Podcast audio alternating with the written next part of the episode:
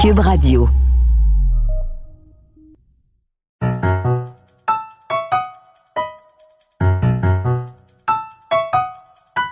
Ici Mathieu Bock-Côté et bienvenue aux Idées mènent le monde.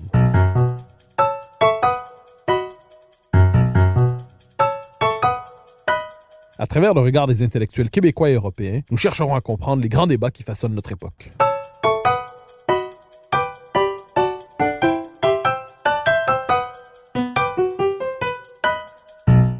Jean-François Lisée est une figure centrale de notre débat public. On connaît sa carrière de journaliste et de commentateur, qui l'amenait à écrire des ouvrages essentiels, certains d'entre eux devenant d'authentiques classiques de l'histoire politique québécoise. On connaît aussi sa carrière politique qui l'a amené à diriger le Parti québécois. On connaît peut-être moins sa carrière de conseiller politique, ou du moins on la connaît moins en détail. C'est à cette part de lui que je m'adresserai aujourd'hui, non seulement pour retracer son parcours, mais pour comprendre ce rôle si particulier qui l'a amené à vivre de l'intérieur un des événements historiques les plus importants du Québec. Qu'est-ce que le métier de conseiller politique? C'est de cela dont je parlerai avec lui aujourd'hui. Jean-François Lisée, bonjour. Bonjour. Alors, une question toute simple. Vous êtes journaliste, vous écrivez Le Tricheur, Le Naufrageur, euh, vous avez un long parcours à l'actualité, vous êtes correspondant à l'étranger. Et en 1994, ce sera le point de départ de notre entretien, vous rejoignez euh, Jacques Parizeau. Dans quelles circonstances passez-vous de journaliste à conseiller, de journaliste à stratège même? Ah, la, la, la, case première de ce parcours, c'est que j'étais indépendantiste. Donc, depuis euh, mon adolescence, j'avais été membre du Parti québécois, membre de l'exécutif du Parti québécois de la région de, de Tetrad Mines, d'où je viens. J'avais été délégué, jeune délégué, dans un congrès du PQ en 73, si je me souviens bien. Et donc, j'étais indépendantiste. Euh, et en 94, ben, évidemment, la, question indépendantiste, est centrale et l'indépendance devient possible, et même, à mon avis, probable. Euh, et donc, je veux faire partie de l'équipe qui va faire l'indépendance du Québec. Ça, c'est la première chose. C'est je veux être de cette équipe et je me demande bien, comment est-ce que je peux contribuer à cette équipe? Et euh, il se trouve que dans mes dans les années précédentes, euh, j'ai beaucoup lu et écrit sur le rôle des conseillers, le rôle des conseillers politiques américains à l'époque.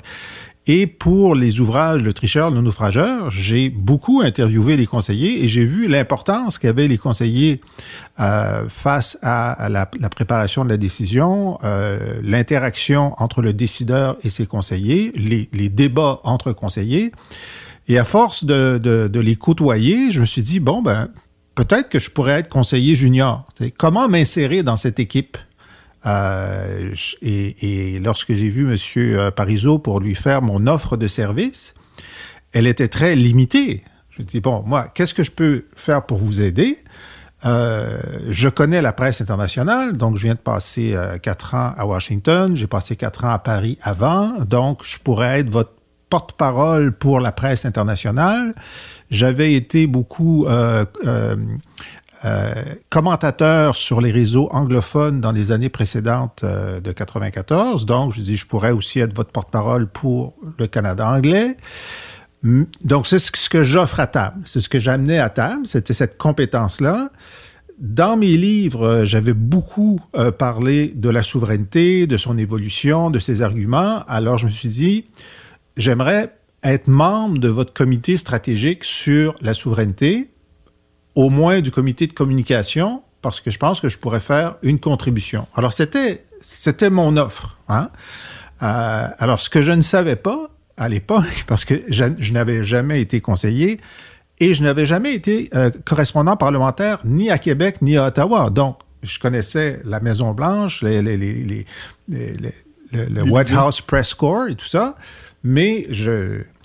Et je ne connaissais pas la difficulté de recrutement des conseillers politiques. Alors, je, ne... Donc, moi, j'apportais, disons, ma liste de compétences, mais de l'autre côté de la table, eux, ils disaient, ben, compte tenu de la compétence disponible, euh, il est un bon candidat. Il est, un meilleur candidat qu'il ne le pense.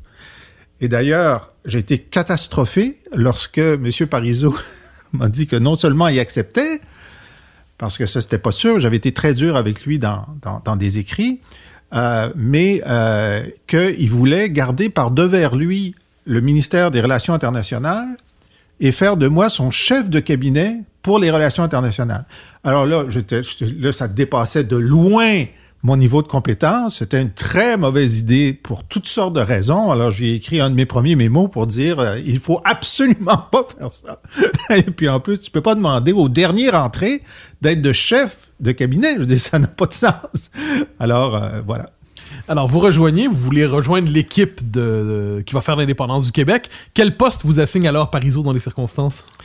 Alors, euh, ben, l'équipe la, première équipe est assez restreinte. Euh, et, euh, et d'ailleurs, il y a un moment où je me dis, euh, d'ailleurs, il y a des commentateurs, je me souviens très bien que Michel Auger avait dit, ben là, maintenant qu'ils ont lisé, comme il est dangereux, ils vont le mettre dans un bureau, dans un autre étage, avec un téléphone, mais ils vont couper la ligne.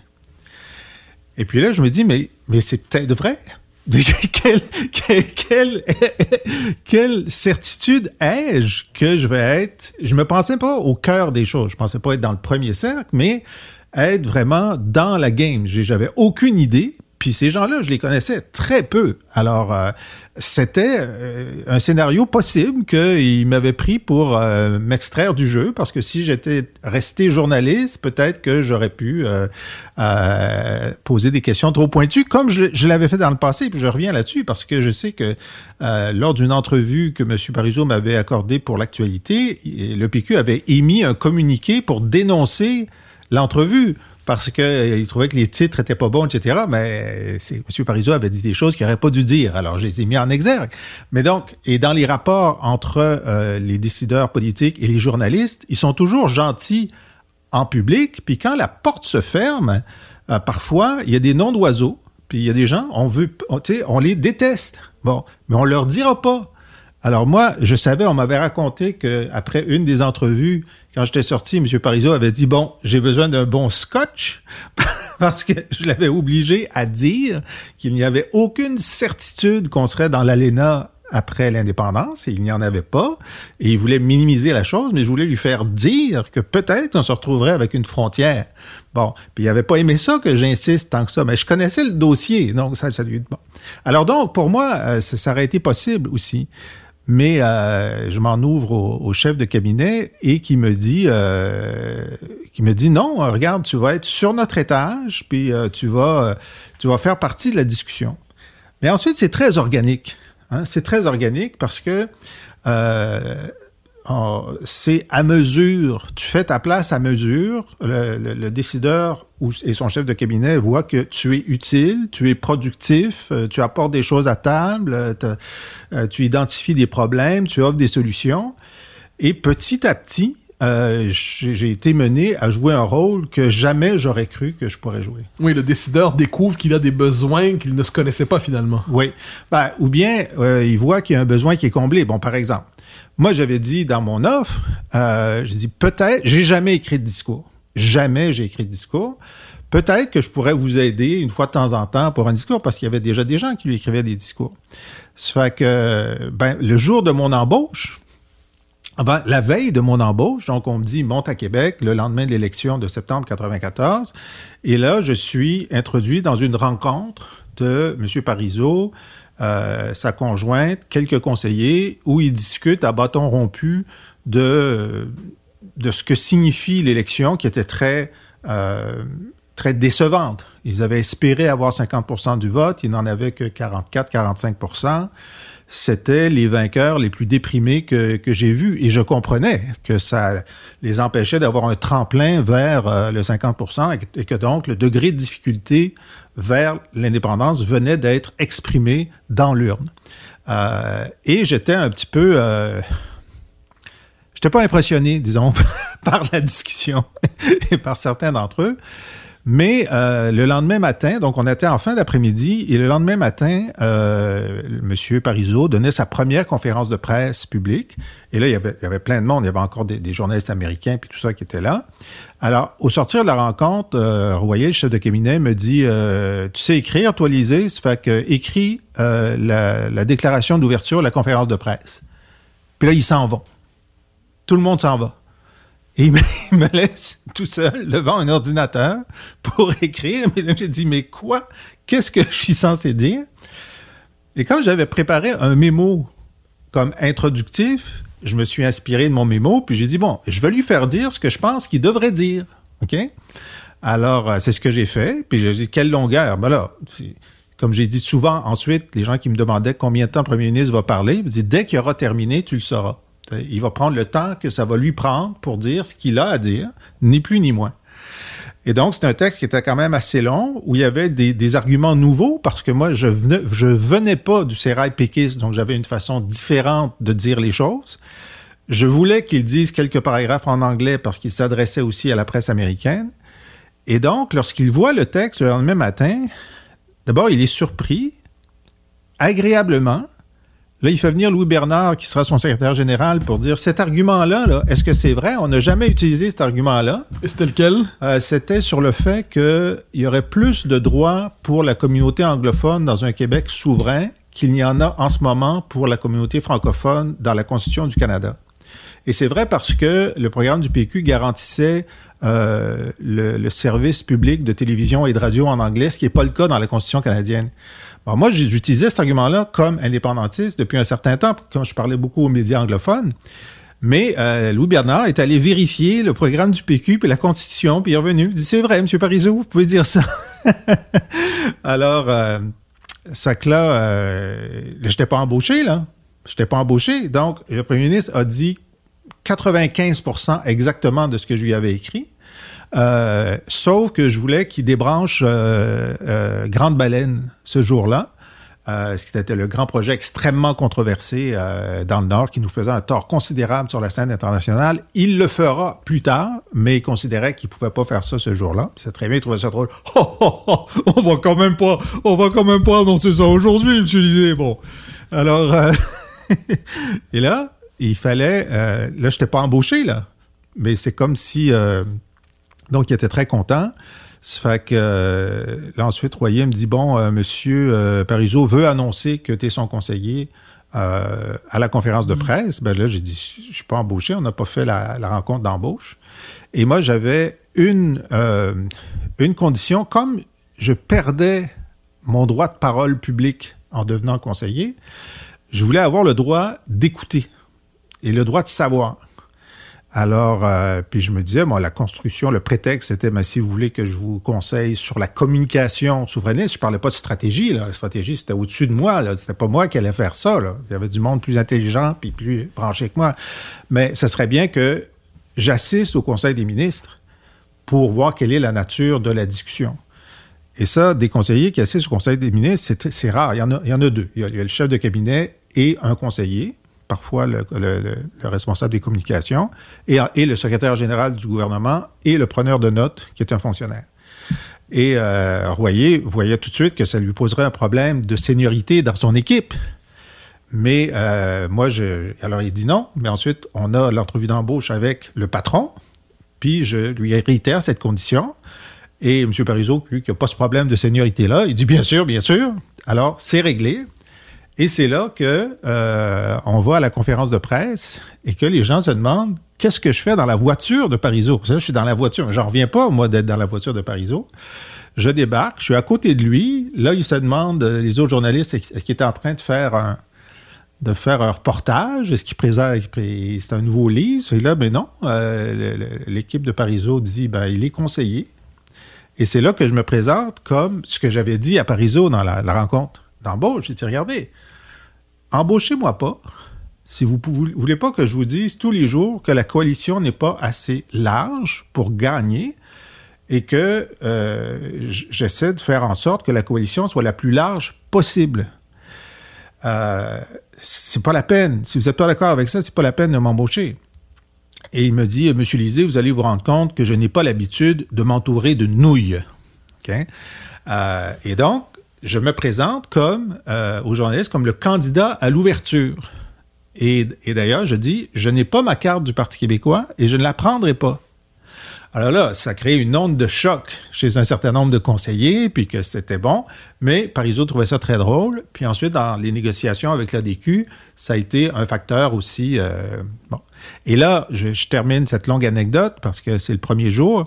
Euh, le lendemain, dans tous les journaux, euh, des applaudissements pour le discours d'ouverture de M. Parizeau. Dans la Gazette Je me souviens d'un texte euh, Redonnez-nous notre ancien Parizeau parce que celui-là est trop dangereux. Hein? Et il y a un texte extraordinaire de Jean-Vis Dufresne, qui, euh, était chroniqueur très connu à l'époque, qui est au Journal de Montréal et qui écrit que M. Parizeau a dit tout ce qu'il fallait dire. Il y a eu une excellente nomination, c'est Louis Bernard comme secrétaire général, mais euh, le mauvais coup du jour, c'est ce Jean-François Lisée que franchement, on voit vraiment pas ce qu'il vient faire là-dedans. Et là, j'ai su que là, j'étais entré dans l'ombre. Là, j'avais perdu le contrôle de mon message et que ce serait ça mon rôle. Je serais dans l'ombre. Puis mes bons coups, ce seraient les bons coups du premier ministre. Mes mauvais coups, ce seraient mes mauvais coups. Alors, vous allez, vous accompagner Jacques Parizeau jusqu'au référendum, évidemment. Quels sont les, parmi les, c'est pas trop indiscret, les conseils que vous avez donnés, les moments où vous avez pu peser véritablement dans la démarche référendaire? Il y en a quelques-uns là-dedans. On, connaît l'épisode, par exemple, de, la coalition avec l'ADQ et ainsi de suite. Être capable de rassembler Bouchard, Parizeau, alors qu'il était un peu disjoint à ce moment-là. Est-ce est-ce que c'est un des principaux moments d'influence dans la, définition de l'option lisée à l'intérieur de, la, direction péquiste? C'est un continuum. C'est un continuum parce que, euh, donc, pour moi, c'était l'axe principal. Il fallait coaliser, il fallait élargir. Puis pour élargir, il fallait accepter qu'on soit avec des gens avec lesquels on ne partage pas la totalité des points de vue. Et, euh, et ça, même si M. Parizeau est allé au London School et s'intéresse aux questions européennes, il n'avait absolument pas internalisé euh, les, les, les, conditions et les contraintes d'une coalition. Et je me souviens, lorsque euh, l'ADQ, par exemple, publie euh, son genre de document d'orientation sur une nouvelle constitution avec le Canada puis le partage, bon, évidemment, c'est pas l'indépendance. C'est pas leur. L'indépendance, c'est pour eux une position de repli. C'est pas leur première position. Donc, ils parlent euh, de leurs convictions et à leurs électeurs. Puis, M. Parizeau nous là, fait une grande rencontre avec plein de conseillers et se met à dire tout le mal qu'il pense de ces gens qui, euh, de toute évidence, sont pas souverainistes, puis sont pas trop stables, puis euh, c'est très définitif. Et euh, je pense qu'heureusement que j'ai eu à me confronter à des figures d'autorité dans le passé, parce que la position normale à ce moment-là, ça aurait été de se taire, puis dire merci, bonjour, puis s'en aller. Surtout qu'il y avait du monde, OK? Mais Parizeau, bon, j'avais vu qu'il était capable de prendre la contradiction aussi. Euh, puis avec lui, lorsqu'on avait un désaccord euh, avec d'autres personnes, tu serais dit, là, on est, on est fâché pour deux mois. OK? Mais lui, tous les matins, les compteurs étaient à zéro.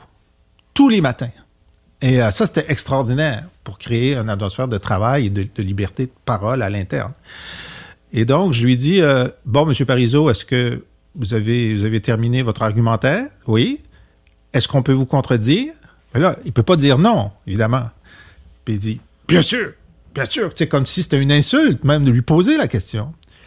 Et puis là, je lui explique ce que je viens de dire. Eux, eux c'est leur position. C'est seulement dans la négociation de la coalition qu'on va se rendre à une position commune qui doit être non négociable, la souveraineté d'abord, et seulement la souveraineté si rien ne fonctionne. Mais pour se rendre là, il est important que eux amènent avec eux les gens qui ne sont pas d'accord avec nous. C'est un processus. ce serait mauvais qu'ils soient d'accord avec nous à 100% au jour 1. Puis là, c'était encore frais à notre mémoire. On dit Georges Marchais, au premier tour de l'élection présidentielle, traitait Mitterrand de traître et de capitaliste et de bourgeois jusqu'au deuxième tour où il disait à tout son monde, même si c'est un capitaliste bourgeois, il faut voter pour lui. C'est comme ça qu'on les replie vers nous. Alors, ça a été un processus assez long de le convaincre de ça en amont. Il y a un moment où il l'a réalisé. Et ensuite, dans la négociation, il était constamment euh, sur les freins. Et euh, c'était beaucoup de travail de, euh, de le faire accepter que la coalition nécessitait tant qu'il avait la certitude que c'était la souveraineté, puis juste la souveraineté, que tout le reste, euh, qui était... Euh, le Canada allait dire non de toute façon. Alors, bon, c'était sa, c'était sa conviction, c'était ma conviction. Est-ce que Mario Dumont puis Lucien Bouchard pensaient autre chose? Peut-être, mais qu'est-ce que ça coûte dans la mesure où on ne transige pas sur le fait que le Québec sera un État souverain, qu'est-ce que ça coûte d'offrir que peut-être que les postes, on pourrait faire ça ensemble? ils vont dire non. Alors, ça a été constant. Ça a été constant.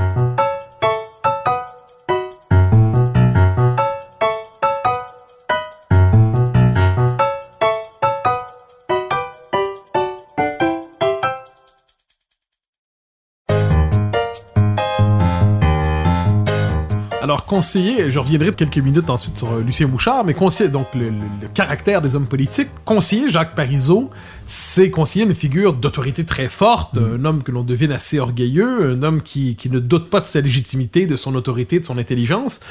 Euh, Lucien Bouchard, on pourrait dire des mêmes ne doute pas non plus de lui-même, mais c'est un autre type de personnalité. Euh, bon.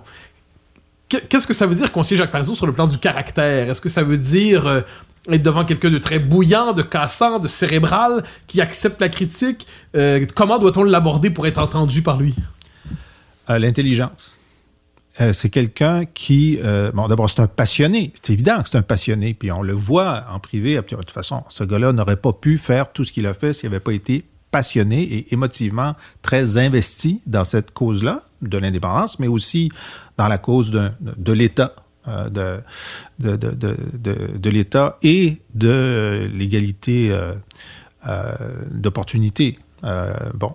Et, euh, et donc, euh, mais il fallait euh, lui faire une démonstration. Et puis, euh, 2 plus 2 égale 4. Là, il disait, oui, effectivement, je n'avais pas vu ça comme ça, ça fait 4. Lucien Bouchard, on lui disait 2 plus 2 égale 4. Et il disait, oui, oui, sur papier, mais je le sens pas. Puis peut-être que ça faisait 4 l'an dernier, puis peut-être que ça va faire 4 l'an prochain, mais euh, pas sûr que ça fasse 4 en ce moment. Alors, c'est très déroutant pour un conseiller, alors que pour M. Euh, c'était faites la démonstration, proposez la solution, argumentez, euh, beaucoup d'intelligence collective dans la, dans la construction d'une solution. Évidemment, avec le gars, M. Parizeau, qui était comme trois décennies d'avance sur n'importe qui d'autre dans la pièce, comme connaissance des mécanismes, connaissance des rapports de force, etc. Mais un- une éponge d'informations et une curiosité intellectuelle et, euh, un goût de, du débat. Vraiment, il voulait entendre ce qu'on avait à lui dire. Ça faisait pas que ça le mettait toujours de bonne humeur. Je me souviens, dans un des premiers jours, euh, le passage de l'opposition au pouvoir, par exemple, sa première période de questions, euh, peut-être était-il euh, très content d'enfin occuper le siège du premier ministre, mais il ne faisait pas premier ministre. Et il avait l'air content de sa période de questions, puis on me demande après, qu'est-ce que vous en avez pensé? Puis je lui dis, ben, ce que j'en ai pensé, c'est que le premier ministre, c'était Daniel Johnson. Euh, donc le chef de l'opposition, l'ancien premier ministre. Puis euh, lui, il était, il était digne, puis il était euh, posé, puis alors que vous, vous étiez plutôt effervescent. bon, alors il était très, très, très mauvaise humeur. Et le lendemain, vraiment, il s'est vraiment corrigé de façon majeure. Puis là, son attaché de presse m'appelle dans mon bureau. Qu'est-ce que, que- j'ai dit, j'ai trouvé ça très bien. Peux-tu venir lui dire? Peux-tu venir lui dire que tu as trouvé ça bon? Je lui dis, certainement! Alors, je suis venu lui dire. ouais. Alors donc Parizeau, très cartésien, Bouchard, beaucoup plus passionnel. Ah, beaucoup plus instinctif. Intuitif, oui. Instinctif, intuitif, euh, ruminant, euh, beaucoup plus difficile à conseiller. Beaucoup plus difficile à conseiller. Pourquoi? Ben parce que fuyant, euh, tu fais une démonstration, puis euh, non. Qu'est-ce que tu veux répondre à quelqu'un qui dit je le sens pas? Ben non, ben on va attendre que tu le sentes. Mais il voulait, alors que M. Parizeau, ça ne le dérangeait pas, lui, si euh, ta proposition n'était pas retenue, il en prenait une autre, puis si tu te sentais bien ou mal, c'était pas grave, puis il avait raison. C'est pas. alors que Bouchard, lui, il voulait nous convaincre. Alors, par exemple, sur un, cas où j'avais pas réussi à le convaincre, ce qui arrivait très souvent, là, il essayait de me convaincre. Puis je dis non, de toute façon, c'est pas grave. Vous prenez la décision. euh, nous ferons en sorte que ça devienne une très bonne décision. C'est-à-dire qu'on va arrondir les angles, on va essayer de bon. Puis, vous n'avez pas le temps d'essayer de me convaincre. On a autre chose à faire. Alors, mais, donc, il y avait, euh, il y avait cette dynamique-là qui était très différente pour Bouchard. Alors, je termine l'épisode Parizeau justement avant d'embrasser Bouchard euh, pendant un peu plus longtemps. Dans, dans la marche jusqu'au référendum, est-ce qu'à un certain moment, vous dites qu'il y a des conseils que vous lui proposez qui vous semblent vitaux, essentiels et qui ne sont pas retenus? Vous avez l'impression à ce moment-là, ben, ça marchera pas, je quitte, il n'y a pas moyen de s'entendre? Euh, non, parce que euh, à, ces moments-là, il a fini par euh, se plier à, à, nos recommandations. bon, par exemple, dans le milieu de la, de la campagne référendaire, on voit qu'on plafonne et que moi j'avais dit depuis, je pense, la, troisième semaine de conseiller, je dis on a un problème irrésolu, c'est la place de M. Lucien Bouchard après un oui. Et tant qu'on ne résout pas ce problème-là, on, va avoir un problème parce que les gens aiment mieux Bouchard que n'importe qui d'autre, y compris M. Parizeau. Et il faut l'installer dans l'imaginaire des gens qui va, euh, qui va faire partie de l'après-oui. Euh, et je, je l'avais conseillé plusieurs fois dans des mémos, dans des conversations, dans des discussions. Et euh, ça s'est passé au, au, moment de la campagne référendaire elle-même. Euh, et là, on avait fait un, sondage avec plusieurs hypothèses. Et l'hypothèse du négociateur en chef, c'était extraordinairement euh, bon. Les gens votaient plus oui si Bouchard était négociateur en chef. Il fallait en convaincre d'abord M. Parizeau et M. Bouchard. À ce moment-là, c'était le bon moment. Tout le monde le sentait à ce moment-là. C'est vrai c'est vrai qu'il y, a des choses qui peuvent être faites dans des conditions particulières qui auraient été logiquement euh, démontrables avant ou après, mais réalisables seulement dans, lorsque les conditions sont réunies, y compris les conditions de l'ego des acteurs. C'est vrai. Ça fait un conseiller qui ne, tient pas en compte l'évolution de l'ego des acteurs ne peut pas bien conseiller. Alors, euh, non, je pense qu'à tous les moments cruciaux où il y a eu une hésitation de M. Parizeau, il a eu la, il a eu l'intelligence politique de, faire le bon choix, sauf évidemment le soir du référendum. Alors, le référendum est perdu. Euh, Lucien Bouchard remplace Jacques Parizeau. Et vous, il n'est pas entendu. Je devine que vous poursuivez presque naturellement, comme si ça va de soi. Vous vous étiez engagé dans la perspective du référendum. Il échoue. Vous poursuivez avec Bouchard. Euh, comment se noue cette, euh, cette relation nouvelle? C'est pas le même homme, les circonstances sont plus les mêmes, l'horizon n'est plus le même. Qu'est-ce que ça veut dire, conseiller Lucien Bouchard, dans de telles circonstances? Ben, moi, mon rôle, c'était de faire en sorte qu'on fasse l'indépendance. Et je suis resté avec Lucien Bouchard pour le convaincre de faire l'indépendance. Et mon analyse, c'est qu'on avait euh, mis le Canada en déséquilibre le soir du référendum, qu'on avait construit la plus grande coalition de l'histoire du Québec, qu'il nous manquait pas grand-chose et qu'on pouvait avoir un match revanche dans l'année qui suivait et que si on attendait trop, on allait perdre la fenêtre. Euh, et donc, mon rôle, je me souviens que Royer, lui, partait, puis il me dit Ton rôle à toi, c'est ça. J'étais d'accord, c'était ça mon rôle. Et, euh, et donc, j'avais vu M. Parizeau aussi pour lui demander euh, s'il me conseillait de rester avec M. Bouchard ou non. Il m'a conseillé de rester avec M. Bouchard. Bon. Euh, et ça a été ça mon travail, d'essayer de, de, créer des conditions d'un nouveau référendum, d'un nouveau rendez-vous. Euh, C'était une tâche à laquelle j'ai échoué évidemment. Avez-vous eu l'impression à un moment de pouvoir réussir? Sentiez-vous que Bouchard hésitait, basculait en 96? Je devine plus les années passent, hmm. plus ça s'éloignait. Mais avez-vous eu l'impression qu'il pouvait basculer, qu'il pouvait euh, finalement reprendre le flambeau tel que vous l'espériez? Ben, il y a eu deux moments. Euh, il y a un moment qui était justement en 96 euh, parce que le gouvernement fédéral décide, le gouvernement chrétien décide d'appuyer Guy Bertrand, qui à ce moment-là est fédéraliste, dans la cause où il remet en question le droit du Québec à l'autodétermination. Et M. Bouchard, à ce moment-là, dit, bon, ben, euh, si c'est ça, on pourrait déclencher une élection qu'il aurait gagnée avec un raz-de-marée, puisqu'il y avait plus de 60% d'intention de vote à ce moment-là, euh, ce qui nous redonnait légalement le droit de tenir un autre référendum sur le même sujet. Moi, j'avais toujours pensé que dans des conditions historiques comme celles qu'on avait, il suffisait de modifier la loi. Mais M. Bouchard insistait pour passer par une élection. Ben, tant mieux, on aurait eu plus de députés, il y aurait eu moins de députés libéraux. Et euh, il a soumis cette hypothèse euh, au Conseil des ministres, au caucus et au Bureau national du Parti québécois. On est en avril 96. Et tout le monde lui dit, on est bien fatigué. On a eu une élection en 80, on a eu un référendum en 92, l'élection fédérale en 93, l'élection québécoise en 94, le référendum en 95. Ça qu'on est bien fatigué, mais si vous décidez qu'on y va, on va y aller. Et là, il a commis l'erreur de ne pas forcer le jeu. Euh, Parizeau aurait forcé le jeu parce que les conditions étaient Les sondages nous disaient qu'on gagnait à 56% de oui. Euh, les fédéralistes étaient sur la défensive. Euh, même, il y avait une majorité de Québécois qui souhaitaient un référendum, ce qui est, ce qui est rarissime. Les gens veulent pas de référendum d'habitude, mais là, ils en voulaient un. Alors, c'est une occasion qui a été manquée. Il y en a eu une autre après euh, la crise du verglas, parce qu'après la crise du verglas, bon, d'abord, M. Bouchard est redevenu extrêmement populaire. Et il y a eu euh, la cause euh, à la Cour suprême sur le droit du Québec à la sécession, qui a été une catastrophe de relations publiques pour eux. Et le chef de l'opposition, Daniel Johnson, était extrêmement faible. Et donc, on avait décidé qu'au retour de Pâques, on parle de 97, on allait déclencher une élection, qu'on allait gagner haut la main, et on faisait des calculs, surtout moi, de la tenue du référendum par la suite, parce que le thème de l'élection aurait été le droit du Québec à l'autodétermination, évidemment.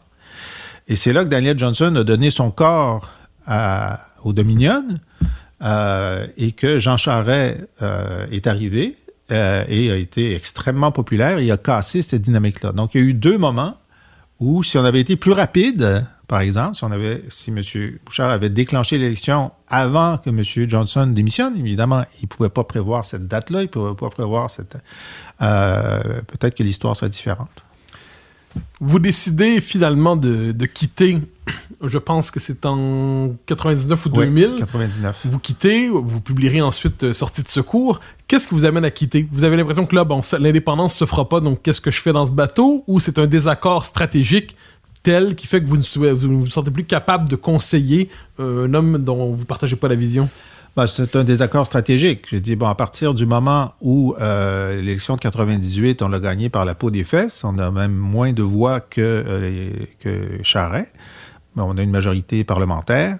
je sens que a trop tardé depuis 95 et donc il n'y a plus de majorité souverainiste disponible.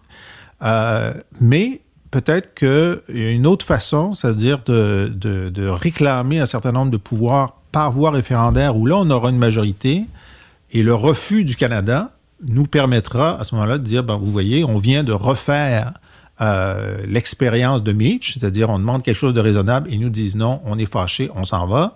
Donc il fallait refaire cette séquence-là parce qu'on était trop loin de l'expérience de Mitch. Chaque génération doit refaire l'expérience que euh, la réforme du Canada n'est pas possible. Euh, et si on ne faisait pas ça, ben ça servait à rien de faire semblant qu'on s'en allait vers un autre référendum vers la souveraineté qui n'arriverait pas parce que les conditions ne seraient pas réunies. Euh, et donc, donc j'ai essayé de, convaincre M. Bouchard de ça. Je n'y suis pas arrivé. Donc, je me suis dit, bon, ça, je ne peux plus écrire un discours pour M. Euh, Bouchard devant les, militants, euh, faisant semblant qu'on s'en va vers la souveraineté si je ne le crois pas.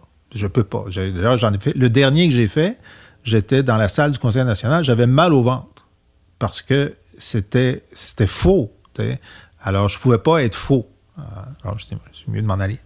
Alors, vous avez dit, on, gagne Jacques Parizeau par l'intelligence. Lucien Bouchard, je devine qu'il n'était pas étranger à l'intelligence non plus. Non. Mais quel, quel est le point de contact avec lui pour réussir à, à l'amener dans votre, dans votre direction? Ah, c'est difficile parce que, à la fois, euh, bon, moi je suis un social-démocrate, lui c'est un conservateur. Euh, il y a des moments où il dérape, euh, il y a des moments où il faut le ramener. il y a.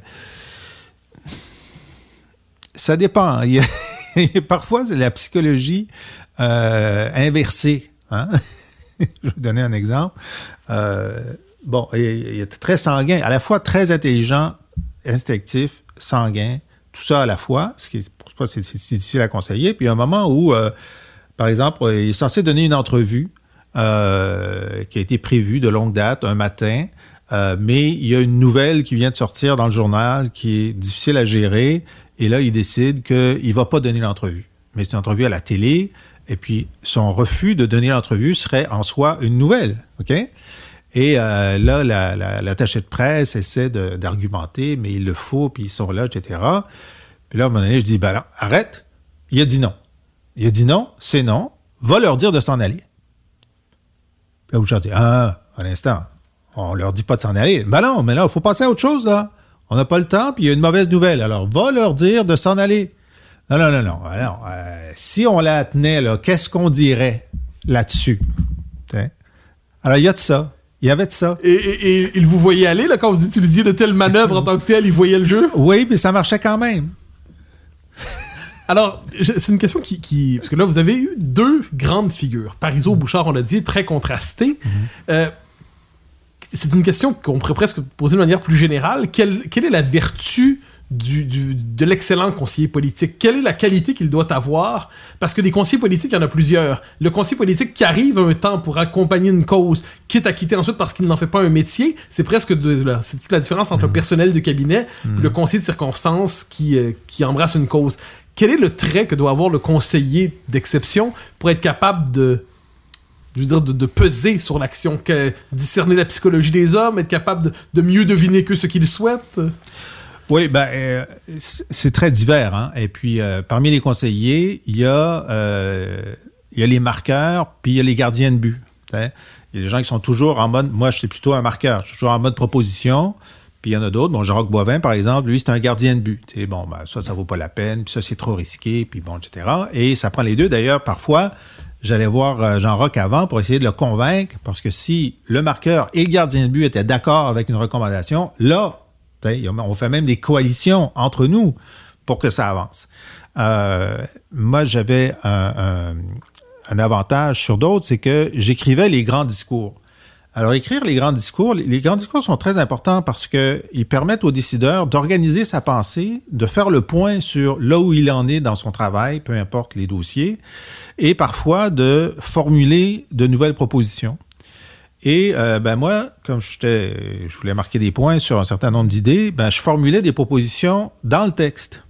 Alors, euh, des propositions qui parfois n'avaient pas été, euh, n'étaient pas mûres jusqu'à ce moment-là. Puis il est arrivé que M. Bouchard dise Ah ben là, c'est tellement bien amené. Parce qu'il y a un argumentaire, là, bon, qu'il l'a laissé passer. Il l'aurait pas laissé passer dans un mémo, dans une discussion. Alors, donc, pour M. Bouchard, qui était un littéraire, euh, c'était très important la force des mots, la façon dont c'était amené. Euh, beaucoup plus que pour M. Parizeau. Euh, alors ça, c'était une façon de, de, le percer. Le style était important aussi. alors, donc, vraiment, il faut...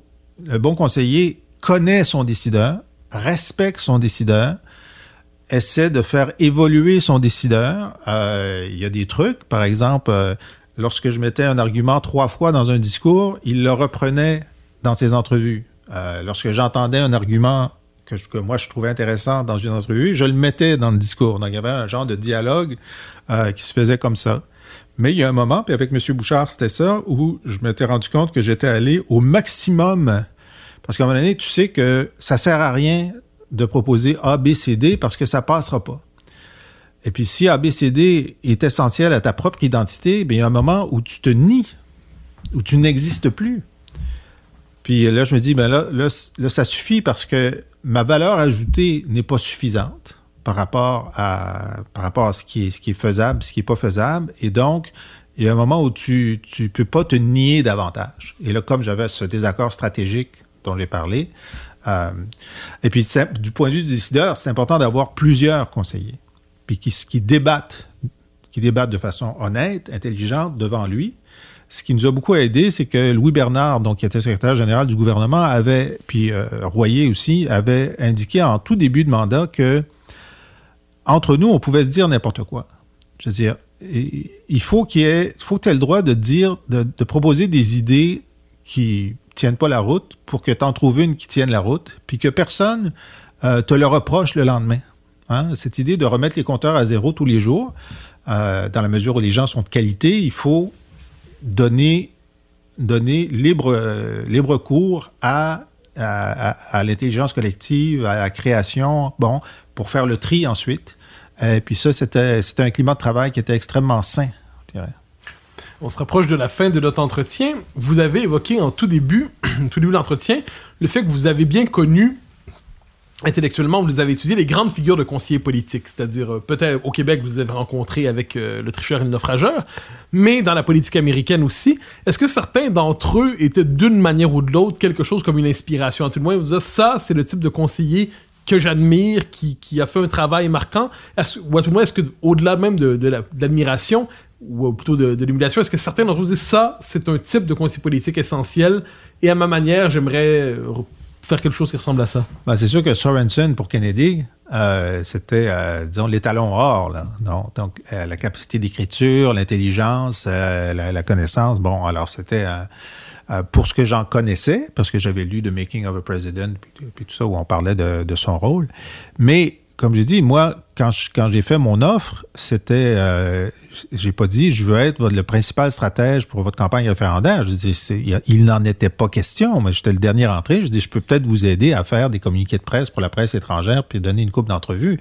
Alors, j'avais, j'avais pas une, idée très haute de ce que j'allais accomplir et je me suis, euh, j'étais très surpris de l'ampleur du rôle que, j'ai assumé en quelques mois. Ouais. Alors, des années plus tard, des années plus tard, vous êtes devenu chef du Parti québécois. Mm-hmm. Donc, vous avez eu vos propres conseillers dans les circonstances. Ayant été vous-même conseiller et conseiller d'exception, c'est le moins qu'on puisse dire, euh, quand vous êtes entouré de conseillers à ce moment-là, qu'espériez-vous chez eux? Bon, d'abord, une connaissance... Étiez-vous à la recherche de vous-même? Ah, ben non, parce que un suffit. Ce serait trop. Mais euh, effectivement, euh, je, je, je, cherchais. Euh, et puis là, moi, j'ai beaucoup valorisé. Bon, j'étais dans l'opposition, alors euh, les, les, les, officiers, c'est-à-dire quelqu'un comme Pascal Bérubé, Carole Poirier, donc les, les membres seniors du caucus ou ceux qui, qui, qui, qui, avaient une bonne expérience et un bon sens politique, c'est très important pour moi. mais je, moi, ce que je voulais, c'est qu'ils m'étonnent étonnez-moi. Dites-moi quelque chose que je sais pas. Euh, euh, montrez-moi un angle mort. Hein. Et le problème que ma chef de cabinet avait, qui était une perle absolue, euh, France Amiot, c'était que j'étais chef et marqueur. Alors, où était le gardien de but? Hein? Alors, parfois, les conseillers étaient mon gardien de but. Puis moi, j'aurais voulu avoir plus de marqueurs. Je disais, oui, mais t'es là, toi. Alors, euh, voilà. Alors, je me permets néanmoins une dernière question. Quand vous étiez chef là-dedans, est-ce que c'est plus difficile, parce que là, les, les, les, les circonstances historiques en 94, c'est qu'on a l'impression qu'on va vers le pays. Ouais. Les circonstances historiques, quand vous prenez la direction du Parti québécois, c'est qu'on essaie de sauver le véhicule qui va peut-être permettre d'envisager à nouveau la possibilité du pays un jour. Euh, est-ce que c'est plus difficile dans les circonstances d'être capable d'attirer de, de, grandes vocations, de, de, de des conseillers d'envergure? Est-ce qu'on se retrouve presque inévitablement dans de telles situations avec euh, soit du personnel, du de cabinet, ce qui n'est pas des honorants, mais pas la même chose, ou des militants qui sont prêts à servir, mais qui ne sont pas nécessairement de, la, première ligue. Non, parce que euh, la beauté d'une course au leadership, c'est que euh, lorsqu'il y a plusieurs candidats, on voit des compétences se démarquer dans chacune des équipes. Et moi, ce que j'ai fait, c'est prendre les meilleurs de chacune des équipes, donc la mienne et des autres, euh, pour faire une équipe qui était, qui était, qui était vraiment assez forte. Moi, je n'avais pas de difficulté avec la, avec la force des équipes. Euh, le degré de difficulté, ben, euh, c'est sûr que M. Parizeau avait des sondages favorables avant son élection de 94, puis a été porté au pouvoir. Donc, euh, enfin, les difficultés commencent parce que tu as, as, les leviers pour aller plus loin. Nous, il fallait avoir une stratégie qui pouvait nous porter au pouvoir et qui pouvait nous conduire au référendum. Le sentier je pensais qu'il existait, il était assez étroit euh, et ça n'a pas marché. Alors, euh, je ne dirais pas que c'est parce que j'ai été mal conseillé. Euh, j'ai dit soit parce que c'était impossible, soit parce que je n'étais pas assez bon. C'est les deux seuls choix possibles. Des trois grands métiers que vous avez eus, conseiller politique, journaliste et commentateur, ou homme politique directement, lequel des, dans lequel des trois vous êtes-vous senti le plus, le plus vous-même? Lequel, lequel des trois avez-vous le plus apprécié? Ah ben, euh, auteur et, euh, et, et les deux, enfin, parce que euh, parce que c'est le dépassement de soi. C'est vraiment le dépassement de soi. J'ai adoré, j'ai adoré, j'ai adoré. J'aurais continué. Hein. C'est pas moi qui ai quitté la politique, c'est la politique qui m'a quitté. Euh, Puis ce sont... euh, L'important, c'est de, de, de, de tout donner et d'apprendre en chemin. Puis je pense que c'est ce que, ce que j'ai réussi à faire. Jean-François Lisée, je vous remercie infiniment pour votre passage aux Démène le Monde. Merci, Mathieu.